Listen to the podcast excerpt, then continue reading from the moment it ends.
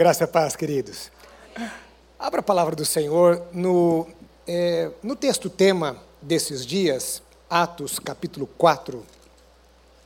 Atos 4. Quantos estiveram aqui em algum dos cultos do Desperta? Levanta a mão assim para a gente. Ok. É um meio a meio aí, né? Atos 4, 31 diz assim: Tendo eles orado, tremeu o lugar onde estavam reunidos. Todos ficaram cheios do Espírito Santo e, com intrepidez, anunciavam a palavra de Deus. Eu queria que você voltasse aí para o capítulo 2, capítulo 2, versículo 42. Eu queria ler esse texto que também é muito conhecido de todos, que diz assim: E perseveravam na doutrina dos apóstolos e na comunhão, no partir do pão e nas orações. Em cada alma havia temor, e muitos prodígios e sinais eram feitos por intermédio dos apóstolos. Todos os que creram estavam juntos e tinham tudo em comum.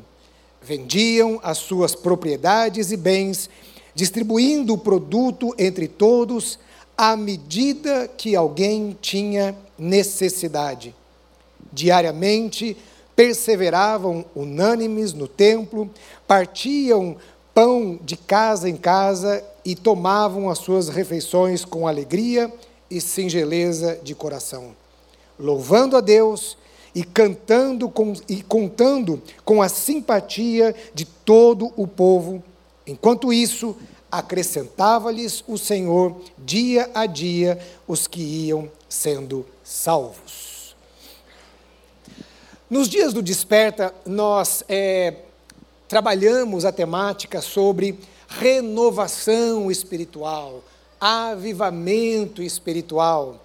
Então, durante ah, os dias do carnaval, eh, trabalhamos essa temática e nós vamos continuar baseados nesse mesmo ambiente, baseados ah, ah, neste mesmo tema nos próximos meses, nos próximos dois meses. Vamos continuar ruminando um pouquinho aquilo que startamos ali nos dias de carnaval.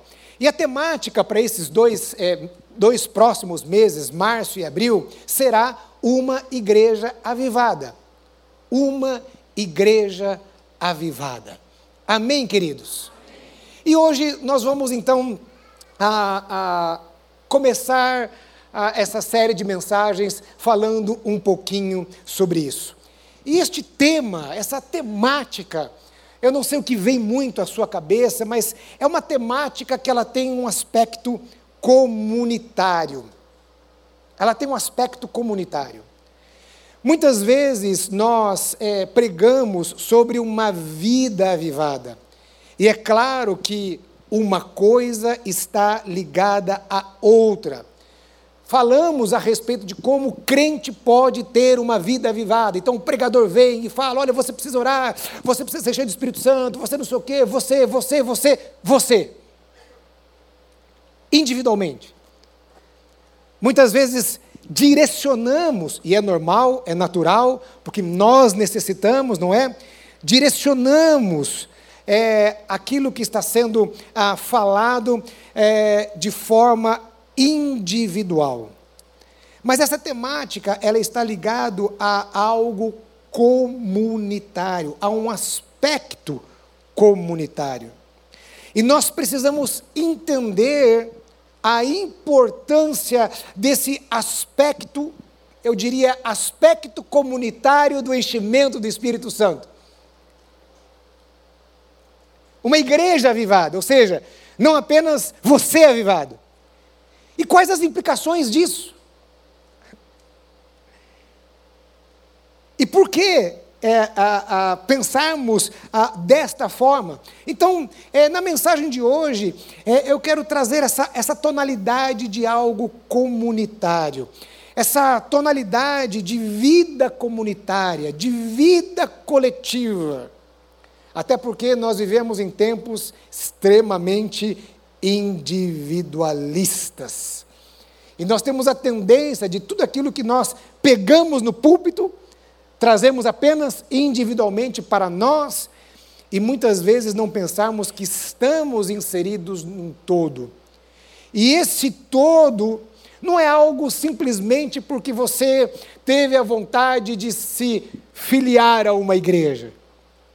Mas essa igreja é o corpo de Cristo.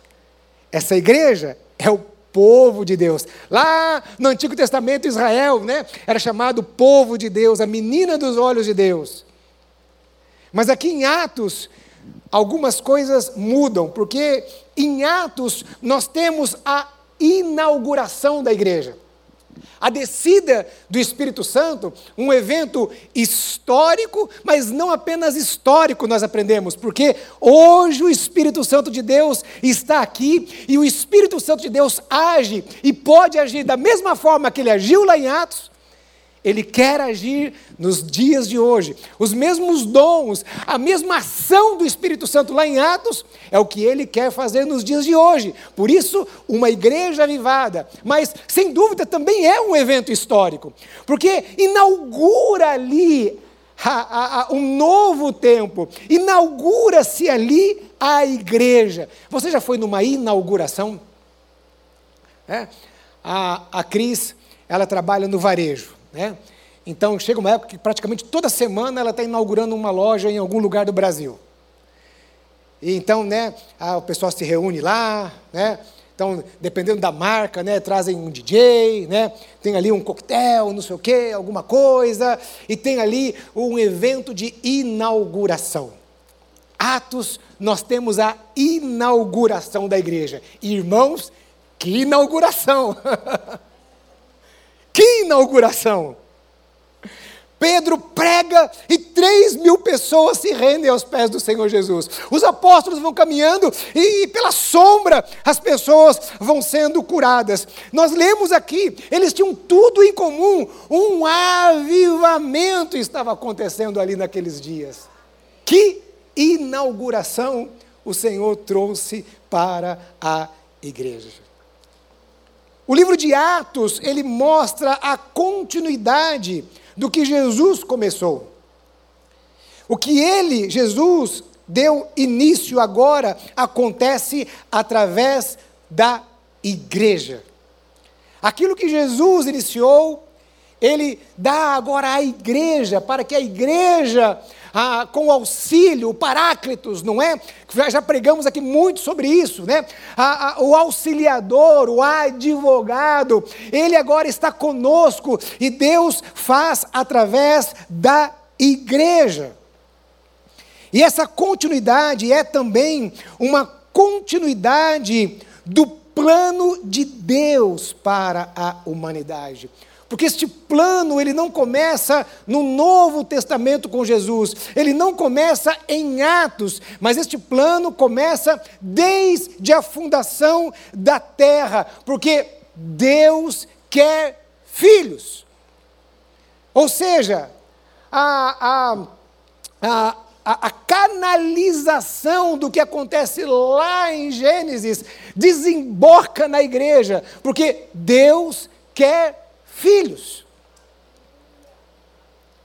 Então, o ministério de Jesus faz parte do plano de Deus para a terra, porque Deus quer filhos. O dia que você parar para pensar assim, por que é que Deus criou tudo? Por que estamos aqui? Por que temos a humanidade? Essa resposta é muito simples. E mais simples ainda para aqueles que têm filhos. Porque você desejou ter filhos.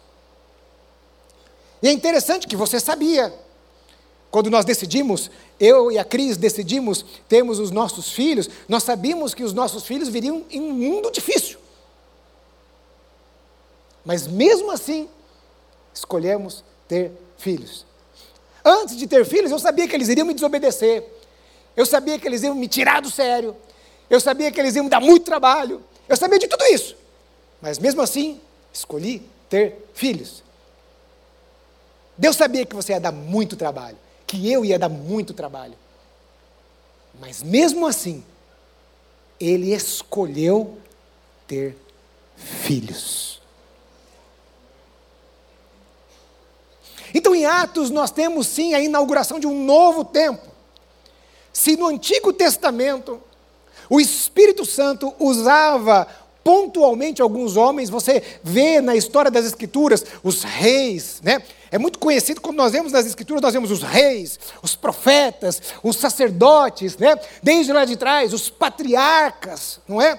Então, é, o Espírito Santo de Deus, ele atuava ali pontualmente em alguns homens. Agora nós temos o Espírito Santo de Deus usando a coletividade. Antes, ele se revelava aos patriarcas e dava ordens a eles. Agora, ele se revela aos seus discípulos e dá ordem aos seus discípulos. Lembra de Jesus, eh, antes de ele ir para os céus, Jesus vira e diz: eh, vira e diz: Olha, vão e façam discípulos. Então agora Jesus dá uma ordem para os seus discípulos, e esses discípulos que estão ali, eles representam eu e você. Eles são o início da igreja.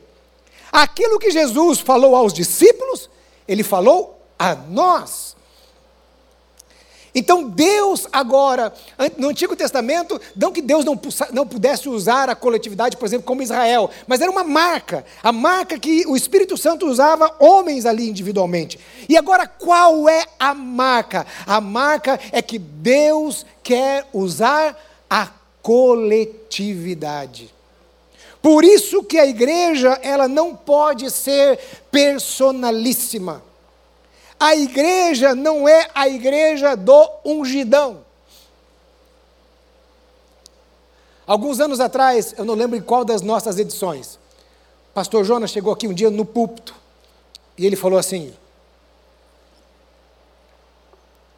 Irmãos, eu quero pedir perdão a vocês. Porque uma das nossas Bíblias, que, é, ah, porque a, a, a, a edição daquela Bíblia que nós fizemos, talvez alguns mais antigos vão se lembrar, estava assim muito estampada, né, ali a cara do pastor Jonas, e o pastor Jonas entendeu que estava muito é, personificada. E o pastor Jonas sempre falou assim: não é o nome do pastor da igreja que deve aparecer, mas é a igreja que aparece. Então, a igreja, ela não é do ungidão. E olha, é uma tentação muito grande para o ungidão e para a igreja esta visão centralizada na pessoa e não na coletividade. É bom para o ego do pastor ungidão e é cômodo para as pessoas. Porque uma vez que você tem um ungidão, é ele que faz. É ele que prega, é ele que evangeliza, é ele que nos. A responsabilidade é dele. É ele que tem que fazer. O que nós vemos em Atos é o que Deus quer fazer hoje. Uma igreja cheia do Espírito Santo. E o Espírito Santo derrama dons não apenas no ungidão, mas o Espírito Santo derrama dons no corpo, e ele levanta o corpo de Cristo, e é o corpo de Cristo que é usado na terra. Você é usado na terra, nós somos usados na terra. Se você faz parte do corpo de Cristo, você faz parte do plano de Deus, e o plano de Deus não é apenas ungidão cheio do Espírito, mas a igreja cheia do Espírito Santo.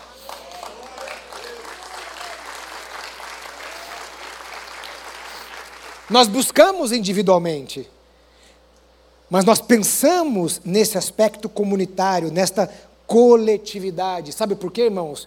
Porque é a coletividade que fará a diferença no mundo. Deus sabia disso. É o aspecto comunitário é o aspecto coletivo, não é individualmente uma pessoa, mas é a igreja atuando na terra. uma igreja avivada. Nós precisamos pensar em uma igreja avivada. Bom, depois da introdução, agora a gente pode começar na palavra. Eu sou discípulo do pastor Jonas, né?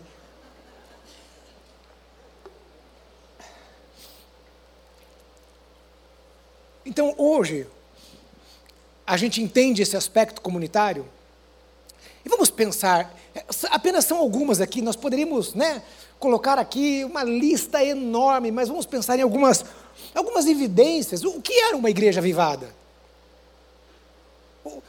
Que, que, né, como ser uma igreja avivada, ou, ou, quais são alguns sinais de uma igreja avivada, porque hoje, veja bem, hoje, a, a, vamos pensar no Brasil, as mais diversas denominações, as mais diversas igrejas, os mais diversos pregadores, o pregador da televisão, o pregador da internet, nada contra ninguém, certo? Ah, o pregador de não sei o quê, mas é tanta gente passando tanta visão.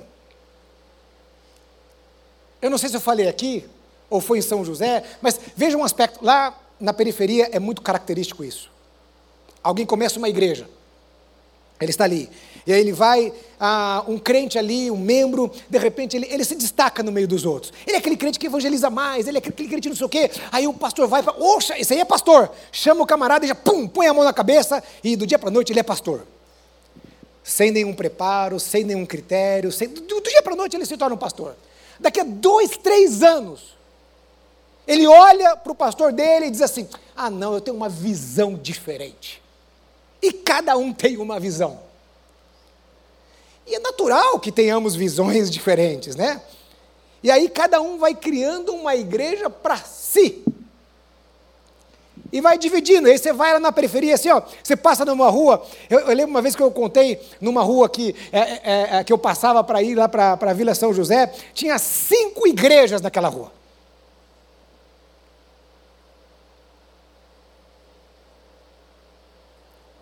Então, as pessoas podem ter algumas visões diferentes e muitas vezes equivocadas do que é uma igreja avivada.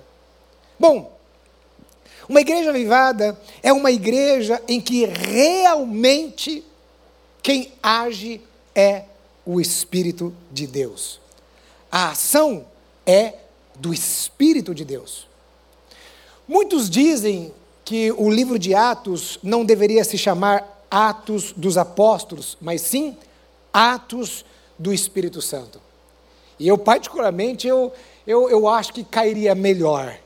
Atos do Espírito Santo. A gente entende, a gente sabe, não é? Que Deus estava usando ali os apóstolos naquele período inaugural normal, não há problema nenhum, não há uma crise, não vai riscar aí na sua, na sua Bíblia aí Atos dos Apóstolos e colocar Atos do Espírito Santo. Não há necessidade de ter crise em relação a isso. Mas verdadeiramente, talvez seria melhor, em vez de é, estar ali Atos dos Apóstolos, mas estar ali Atos do Espírito Santo. Acredito que realmente deveria ser assim. Os apóstolos, eles eram apenas instrumentos do Espírito Santo. Não eram os apóstolos agindo por si mesmos, mas era o Espírito Santo agindo na vida dos apóstolos e agindo na vida da igreja, aqueles que iam se convertendo. Existe um problema muito grande quando nós estamos no controle e não o Espírito Santo. Há um grande problema quando nós agimos por nós mesmos. E onde está o risco? O risco é porque a velha natureza ainda está em nós. Eu falei isso no domingo às 5 horas da tarde. A nossa velha natureza ela não foi arrancada de nós. Embora foi plantada em nós uma nova natureza, nós ainda temos a antiga natureza. E a antiga natureza ela é carnal. E a carne, ela se inclina para o pecado. A carne, ela se inclina para nós mesmos, para a nossa vontade.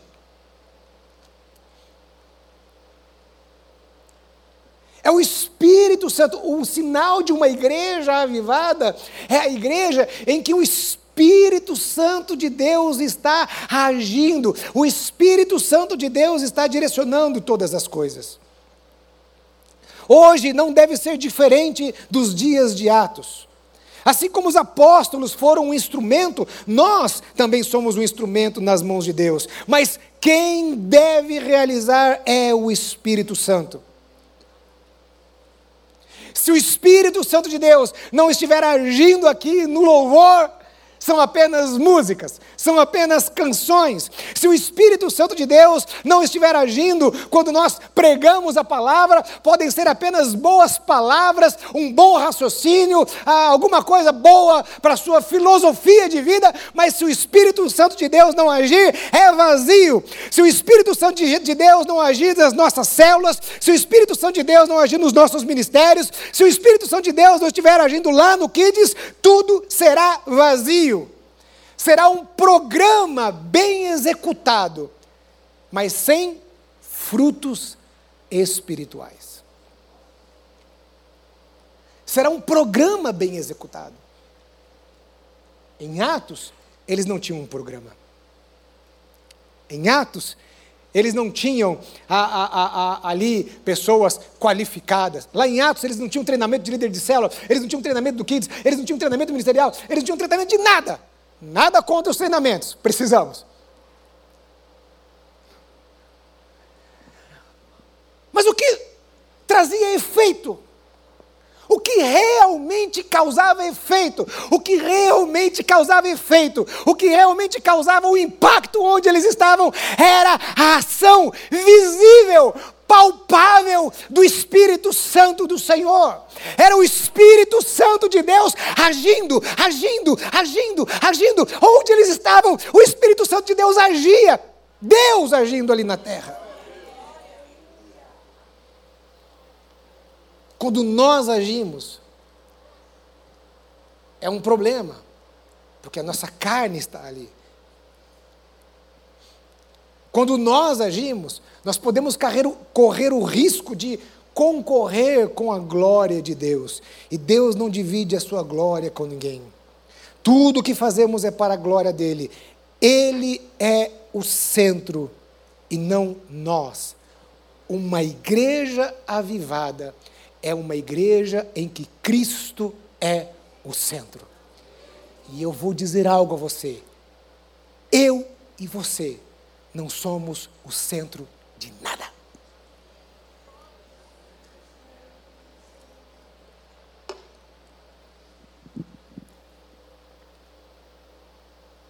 Sinto lhe dizer isso.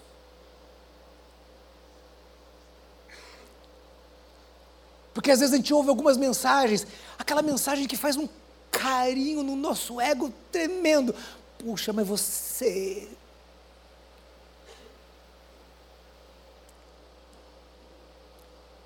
O mundo não gira em torno de nós, querido, das nossas necessidades, daquilo que nós precisamos, dos nossos sonhos, dos nossos planos. Tudo gira em torno de Cristo. Ele é o centro. Ele é o centro. Uma igreja avivada é uma igreja em que ela é dirigida pelo Espírito Santo. Irmãos, eu acho que talvez o maior desafio do ministério, daqueles que estão na liderança, é entender de Deus o que Deus quer para nós. O que Deus está direcionando. Porque você pode fazer um curso de teologia, você pode aprender isso, aquilo, outro, você pode aprender técnicas de liderança, eh, você pode aí, né? Mas, o que o Espírito Santo de Deus quer? E eu vou fazer uma pergunta. Estamos falando do aspecto comunitário, mas também falamos do, do, aspecto individual, podemos falar do aspecto individual. O que o Espírito Santo de Deus está direcionando a sua vida? Quem dirige os seus passos. O Espírito Santo de Deus está presente ou apenas a sua vontade? Olha, nós podemos ter a arrogância de dirigir as nossas vidas quando temos habitando em nós o Espírito de Deus. Forte isso. Veja, eu vou repetir. Nós podemos ter a arrogância de dirigir as nossas vidas quando dizemos que em nós habita o Espírito Santo. O próprio Deus habitando em nós.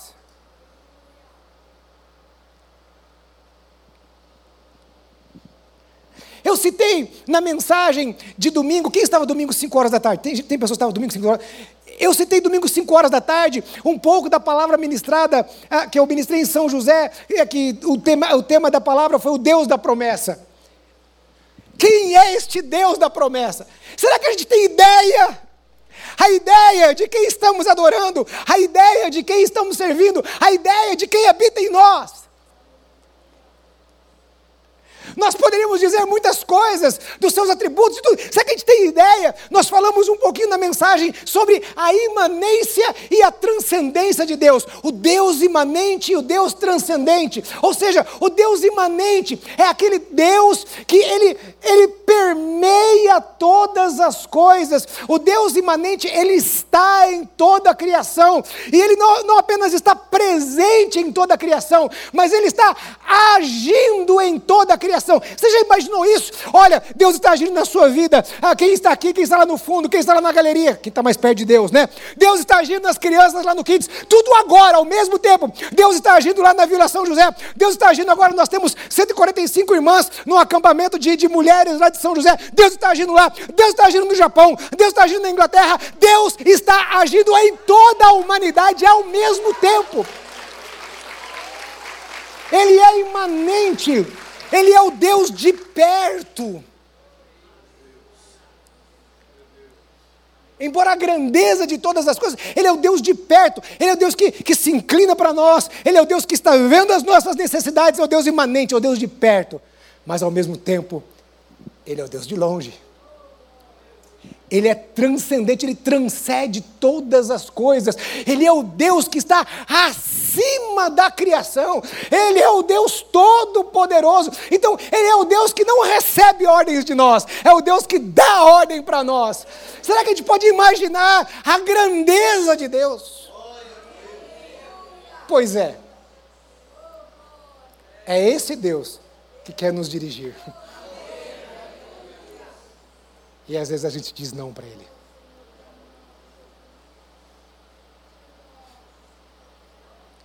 Mesmo sabendo que a Sua vontade é boa, perfeita e agradável.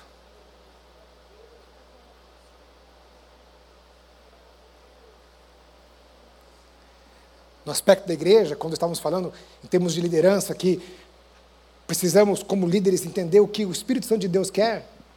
Então, por exemplo, quando tomamos uma decisão aqui, a gente pode tomar uma decisão, ah, vamos tomar uma decisão, vamos trazer aqui uns artistas gospel e tal, para a gente lotar isso daqui, para lotar todos os cultos e tal. Uma direção totalmente fora do Espírito de Deus.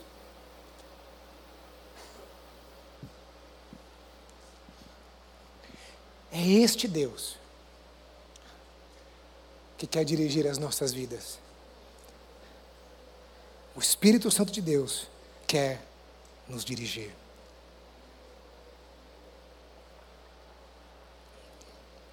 E é óbvio, consequentemente, essa ação dele, esse direcionar do Espírito Santo de Deus, passa pela Sua palavra. Porque uma igreja avivada passa pela palavra. Na palavra nós encontramos a direção de Deus para nós. A direção de Deus, a direção do Espírito Santo de Deus, não vem apenas de uma forma mística, das vozes que nós ouvimos. Eu ouvi a voz de Deus, eu tive um sonho, eu tive isso, eu tive aquilo outro, eu tive não sei o quê, até porque. O quanto a gente pode se confundir muitas nessas coisas, embora o Espírito Santo de Deus fala conosco. Mas tudo aquilo que Deus faz passa pela Sua palavra, ela é a revelação de Deus para nós. No ano passado, o pastor Jonas trouxe um pastor da nossa denominação, que ele ah, estudou um pouquinho a história da nossa denominação, e ele estava falando sobre a renovação espiritual, o pastor Herbert, e na sua, e na sua palestra aqui para nós, para pastores e obreiros, ele disse claramente que lá um movimento de renovação espiritual na década de 60 foi um movimento que passou pela palavra, pela pregação da palavra. Eles pregavam, pregavam, pregavam, e claro, o Espírito Santo de Deus se derramava, mas eles pregavam a palavra, tudo era dentro da palavra. Você tem a palavra de Deus para direcionar os seus passos. Pastor, mas é difícil. A luta da carne contra o espírito é difícil. A palavra diz para perdoar, mas eu não quero perdoar. Perdoe, confie na palavra que ela é o melhor. A palavra fala que não é para revidar. Não revide. Faça aquilo que a palavra de Deus diz. O que a palavra de Deus diz? Ela traz a vontade de Deus, que é boa, perfeita e agradável. Então a igreja avivada, ela é uma igreja em que é o Espírito agindo na vida da igreja. Um outro sinal de uma igreja avivada a igreja avivada é uma igreja que produz frutos. Os frutos desse avivamento.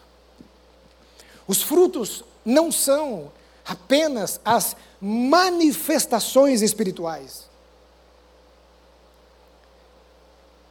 Olha para a igreja de Corinto.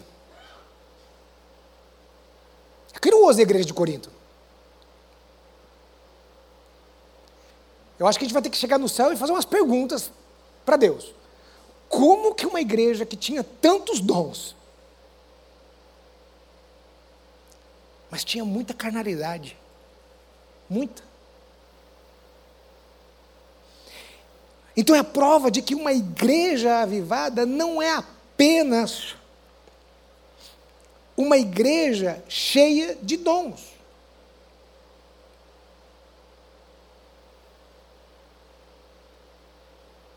A igreja avivada, ela produz frutos. Os dons é um dos frutos. Uma igreja avivada não é apenas uma igreja barulhenta.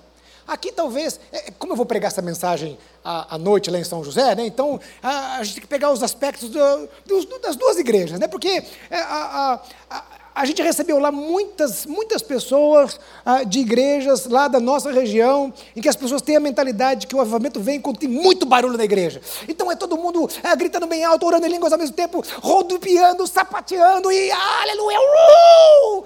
E aí ele sai da igreja ali, né? É, quando ele vira a esquina, um camarada fecha ele, ele já baixa o vidro do carro e. E aparece aquelas né, cobrinhas, não sei o quê, blá blá. É. Só barulho não é avivamento. Porque avivamento traz transformação. Um culto barulhento, embora possamos fazer barulho, às vezes como pastor a gente sente falta né, de um culto mais quente, mais barulhento, mas um culto barulhento é só um culto barulhento.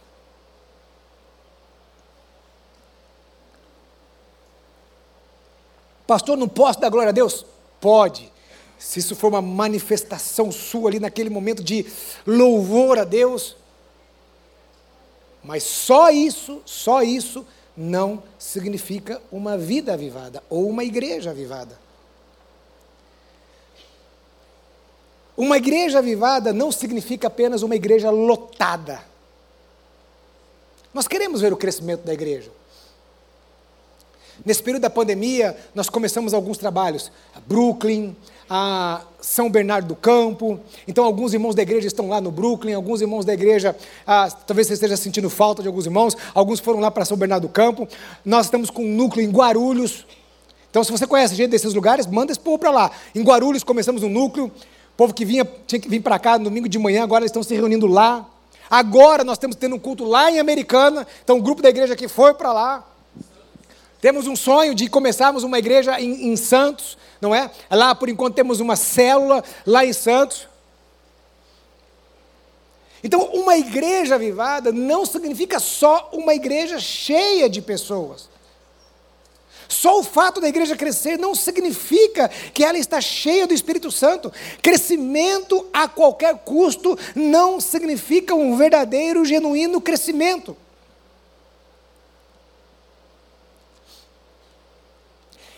Eu aprendi com o pastor Jonas que nós temos que ser pesquisadores. Precisamos saber o que Deus está fazendo né, em todos os lugares. E é importante na vida do pastor. Então, a, a pastor Jonas, que já foi para muitos lugares, né, ele nos ensinou, então de vez em quando o pastor Jonas nos manda para algum lugar. Eu já fui para Colômbia, eu já fui para Coreia do Sul, Fortaleza, Curitiba, tinha um congresso que nós íamos muito, né, aqui em Águas de Lendóia, e em congressos muito que falavam a respeito de crescimento da igreja. E às vezes a gente percebia alguns colegas um pouco equivocados. Porque eles entendiam que apenas os números eram importantes. Tanto que eu vi muita gente com números evangelásticos. Todo pastor arredondava uns mil membros para cima.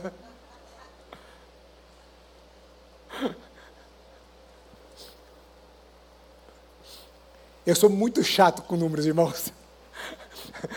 Às vezes eu estou conversando com a Cris, né? Eu, eu, eu pergunto alguns números para ela, isso, aquilo, outro, e tal, não sei o quê. Ah, não sei, preciso ver na planilha, falei, mas como? Né? Eu sei todos os números da cabeça. Eu sou muito chato com números. E números exatos. Então, apenas o crescimento não é fruto de uma igreja avivada. Quais são alguns frutos? Almas rendidas, convertidas, transformadas em discípulos de Jesus, isto é um fruto de uma igreja avivada.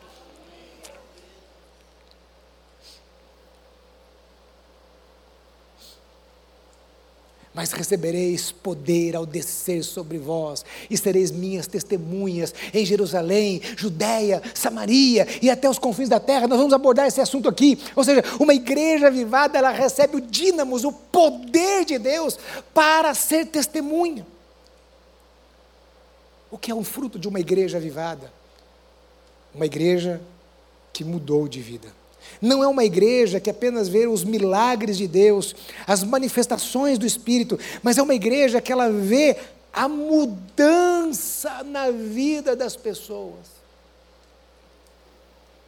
Gálatas 5, 22 e 23 fala lá a respeito do fruto do Espírito: gozo, paz, alegria, longanimidade, bondade, fidelidade, fé, mansidão.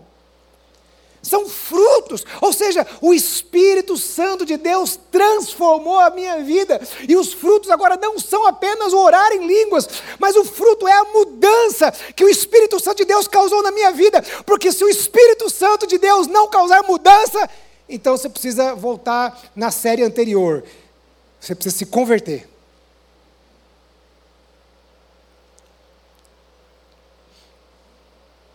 Um outro fruto que eu separei aqui. E é possível que eu termine aqui. A devoção. E eu quero ser bem intencional neste ponto. Por causa de algumas coisas dos, nossos, dos últimos dias que nós vemos, por causa de algumas coisas, alguns efeitos da própria pandemia na vida dos crentes, eu quero ser intencional aqui. Uma igreja avivada é uma igreja que tem devoção.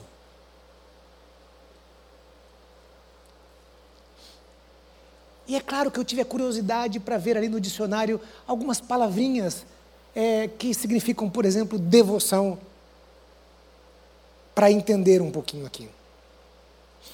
Então, por exemplo, devoção significa venerar apego sincero e fervoroso.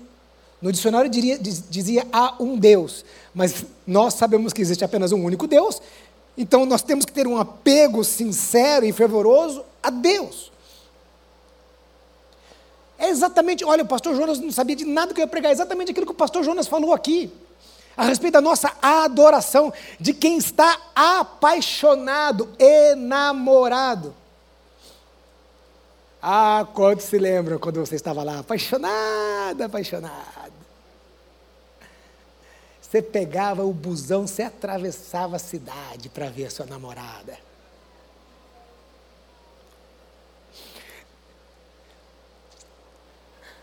Durante alguns, alguns, anos, quando eu era seminarista, pastor Jonas e Solange tiveram que me aguentar lá dentro da casa deles. E era assim, a Aline namorava com esse sujeito aqui, esse. Eu não vou trazer uma definição para ele. Namorava com esse sujeito, esse sujeito morava lá em Belo Horizonte. Adila namorava e o sujeito morava em Belo Horizonte. Anne namorava e o sujeito morava nos Estados Unidos. Só o Alisson namorava porque não tinha idade para aquilo. Bom, né, pelo menos é que ele dizia para o pastor Jonas, né?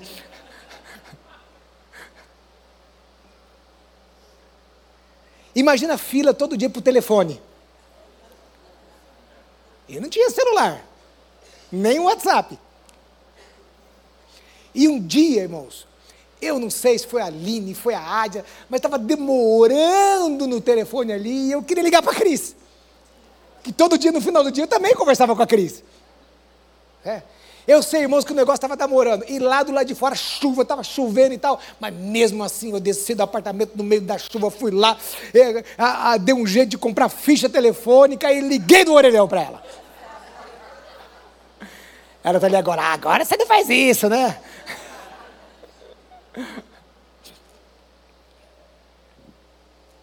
Aqueles, aquela devoção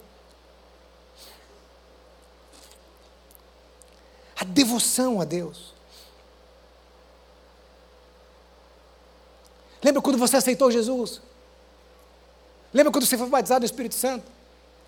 Que você pregava para o poste, você olhava para o céu, era o tempo todo adorando, meu Deus, você viu uma nuvem, Senhor, a glória de Deus está ali naquela nuvem. Aquela devoção Nós precisamos resgatar essa devoção. No dicionário, ele fala de uso de práticas religiosas para a devoção. Só que veja bem, nós não temos práticas religiosas.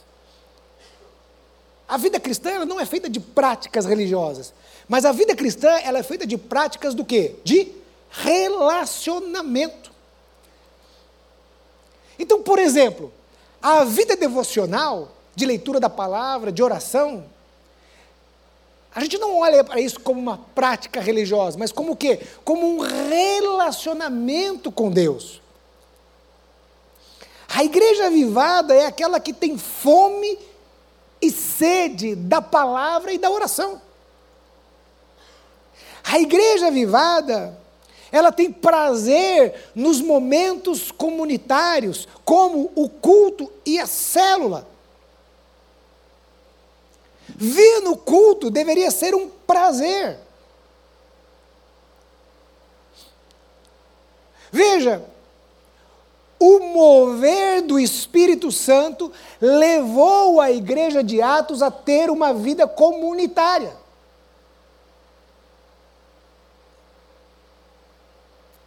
Eles tinham tudo em comum. Viu o que nós lemos? Eles não eram socialistas. É assim, quando alguém tinha necessidade, então eles vendiam, eles não deixavam ninguém passar necessidade. Ninguém passava necessidade. Eles comiam pão, partiam pão de casa em casa. Eles estavam no templo e nas casas. E qual o efeito disso? O efeito dessa adoração e o efeito dessa vida comunitária? Eles tinham a simpatia de todo o povo. Como os não crentes olham para nós hoje?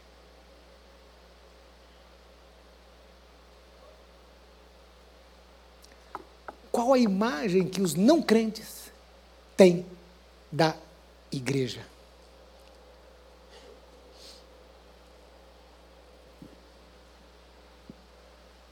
E olha só. Existe um provérbio que diz: aquele que se isola busca os seus próprios interesses e se insurge contra a verdadeira sabedoria. O diabo quer que você viva isolado. Veja, o Espírito Santo levou a igreja a uma vida comunitária. O diabo quer que você se isole.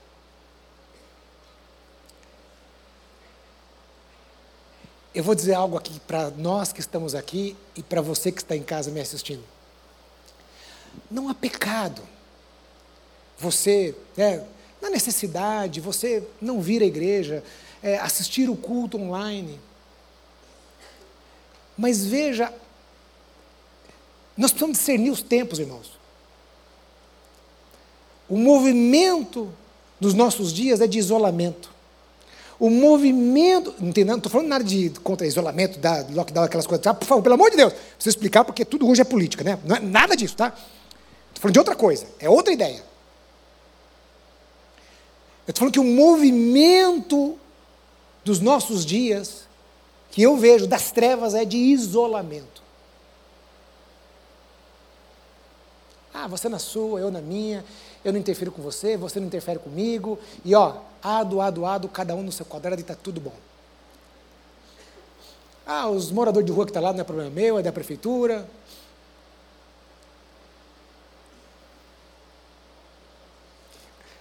A igreja avivada, o movimento do Espírito foi o contrário. O movimento do Espírito foi.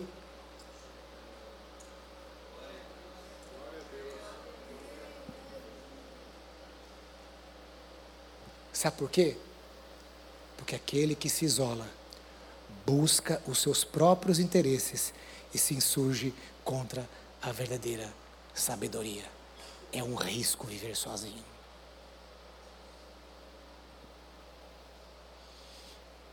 É um risco viver isolado. Por isso que, mesmo com todos os defeitos do mundo, Deus criou a igreja. Entenda, eu não estou falando isso com um aspecto assim de com peso religioso, que você, olha, está em pecado.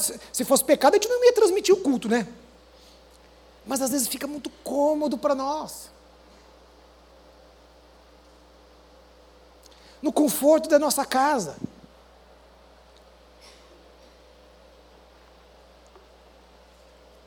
Só que daí você quer assistir o culto cozinhando.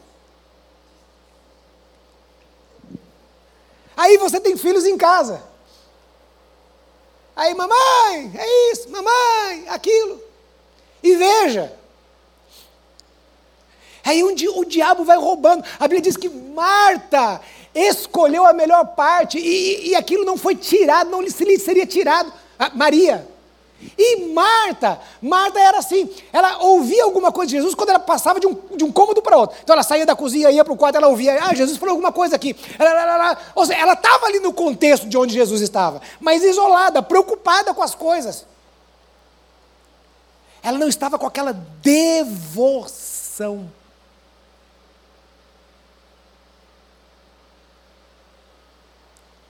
O isolamento nos coloca em risco.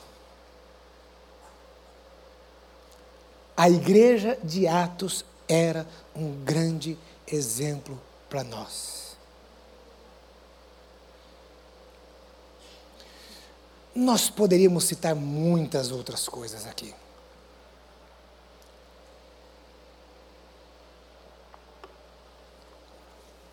Mas veja, a vida daquele povo, a vida daquela comunidade estava causando um impacto. Não eram apenas os apóstolos.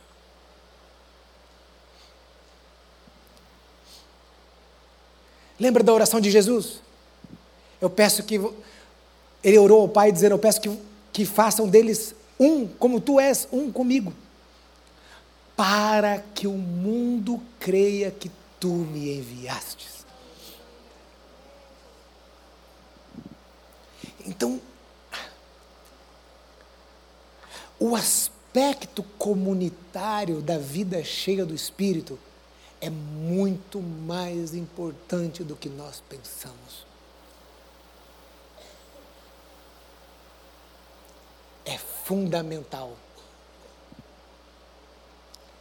É a essência de tudo aquilo que Deus deixou para nós.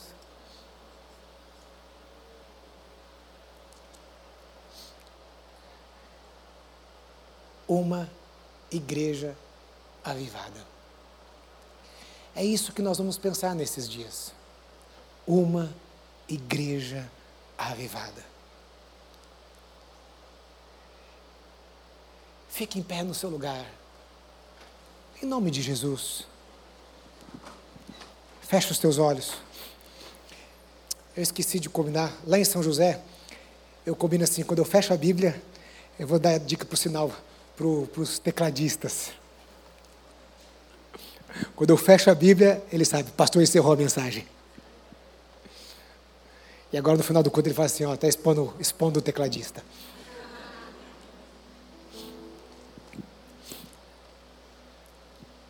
Você está aqui.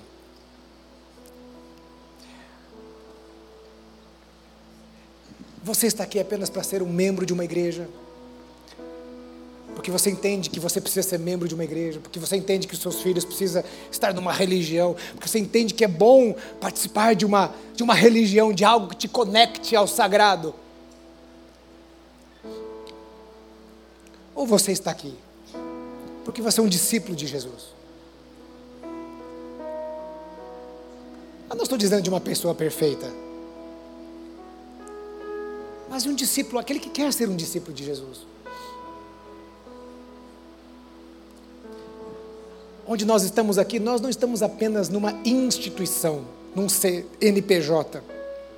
Isso aqui é uma comunidade local. Que Deus deixou. Pastor, mas essa comunidade local, às vezes eu olho para aquele irmão. Ah. Quando você olhar para os defeitos daquele irmão, Faça o exercício assim, puxa, mas quantos defeitos eu tenho? Ah, mas ele tem mais que eu. Ah, você pensa, né?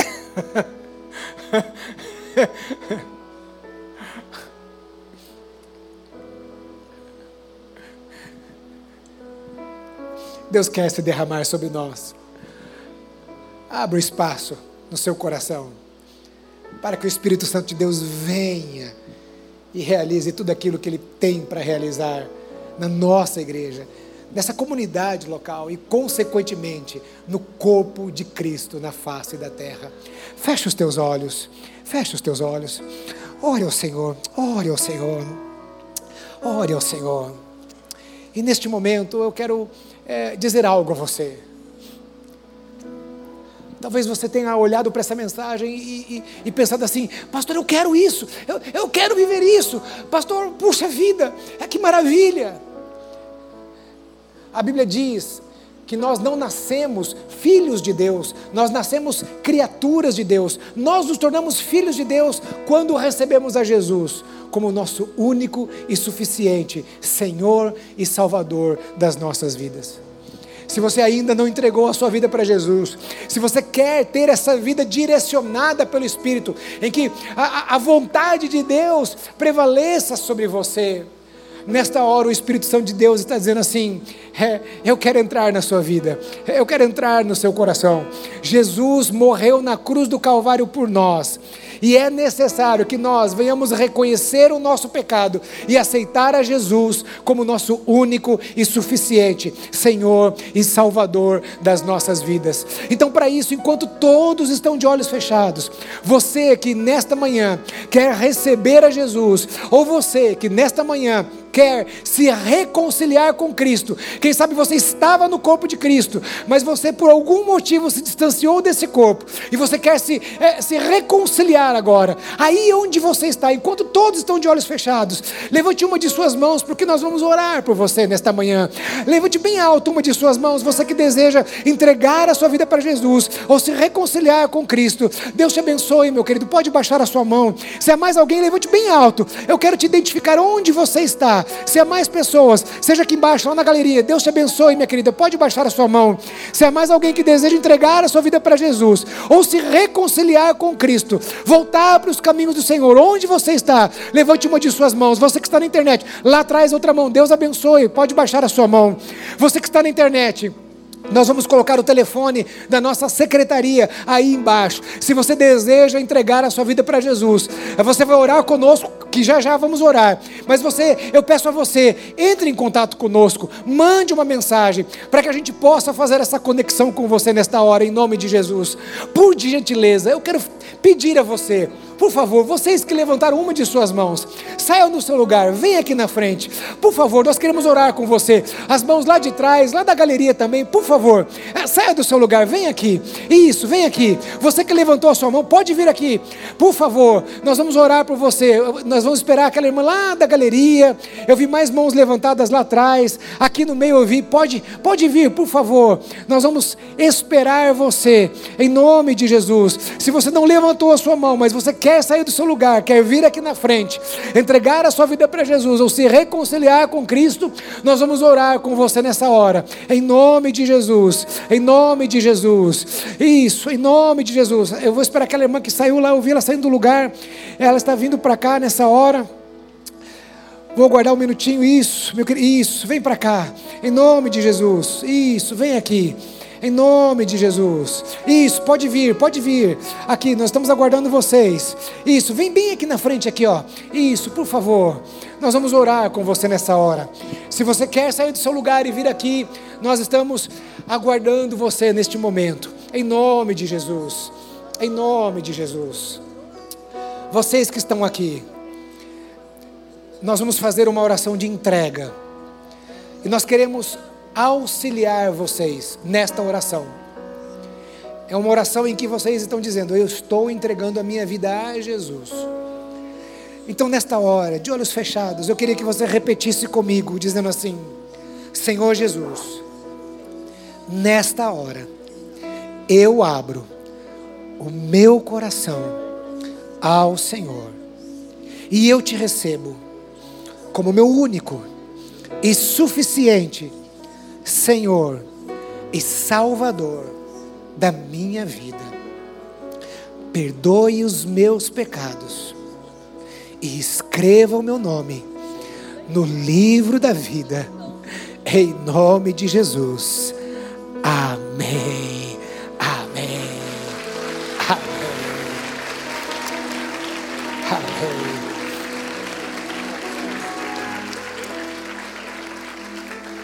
Olha, você que está aqui na frente, ah, nós, esses irmãos que estão aqui, eles vão dar um presente a vocês, ok?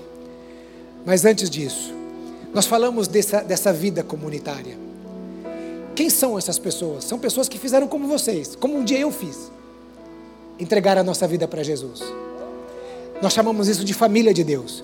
Nós temos a nossa família de sangue, nunca vamos deixar de ter a nossa família de sangue. Mas nós temos uma família espiritual. E eu queria que você conhecesse uma pequena parte da família de Deus que está aqui. Para isso, dá uma olhadinha para essas pessoas lindas que estão aqui, ó. Dá uma olhadinha para elas.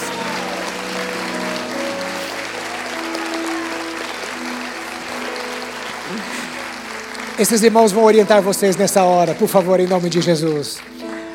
Será que você pode dar a mão à pessoa que está ao seu lado nessa hora, em nome de Jesus? Tem álcool gel na igreja, depois você passa álcool gel, não tem problema nenhum, não. Isso, fecha o corredor aqui. Isso, fecha o corredor. O pessoal pulou carnaval lá fora, irmãos, né? Entendeu? Dê a mão à pessoa. Pastor Jonas, o senhor quer encerrar? Assim o senhor pode consertar as coisas. Creio que Deus falou conosco, não? Que coisa gostosa. A gente está acostumado a usar o púlpito, mas é tão bom estar tá sentado ali sendo ministrado, né, Pastor Samuel? Deus enchendo a graça. Que essa semana seja para você de maior vitória do que você pensa. E a maior vitória que nós temos é vencermos a nós mesmos, como nós ouvimos nesta manhã. Às vezes nos tornamos no nosso próprio adversário. Então, romper com o nosso eu com os nossos preconceitos, interesses ou desinteresses, é uma grande vitória que só Deus pode nos dar. Às vezes a gente vence o outro, mas não vence a si próprio. E nós ouvimos hoje que no poder do Espírito Santo nós podemos essas coisas. Deus nos chamou para a liberdade. Libertemo-nos de nós mesmos e deixemos Jesus Cristo ser o Senhor durante essa semana na nossa vida. Amém, querido? Recebemos, Pai, esta palavra. Ela veio do Senhor para o nosso coração. Obrigado por estarmos assim, ouvindo a tua voz e nos encontrando diante de um espelho. Muito obrigado. Isso é carinho do Senhor para conosco. É manifestação do teu cuidado para conosco. Isso é orientação do teu espírito para cada um dos teus filhos, cada uma das tuas filhas que durante esta semana se encontrará em meios dominados pelas trevas. Abençoe os teus filhos e filhas lá onde forem, em qualquer ambiente, em qualquer circunstância. Que o estado de espírito dos teus servos e as decisões do seu coração sejam inteiramente controlado por este Espírito, que é o Espírito que está sobre a igreja do Senhor Jesus. Seja isto para a tua glória, para que a tua igreja brilhe no mundo em trevas e para a bênção na vida de cada um dos teus filhos, em nome de Jesus Cristo. E que o grande amor de Deus, o nosso Pai, a graça salvadora, de Jesus Cristo, nosso Senhor, a comunhão, as consolações e a unção do Espírito de Deus sejam convosco, irmãos, agora e para todo sempre. Amém. Amém. Amém. Aleluia. Aleluia. Uma semana cheia da presença de Deus para você. Vá para uma célula, seja bênção e seja abençoado.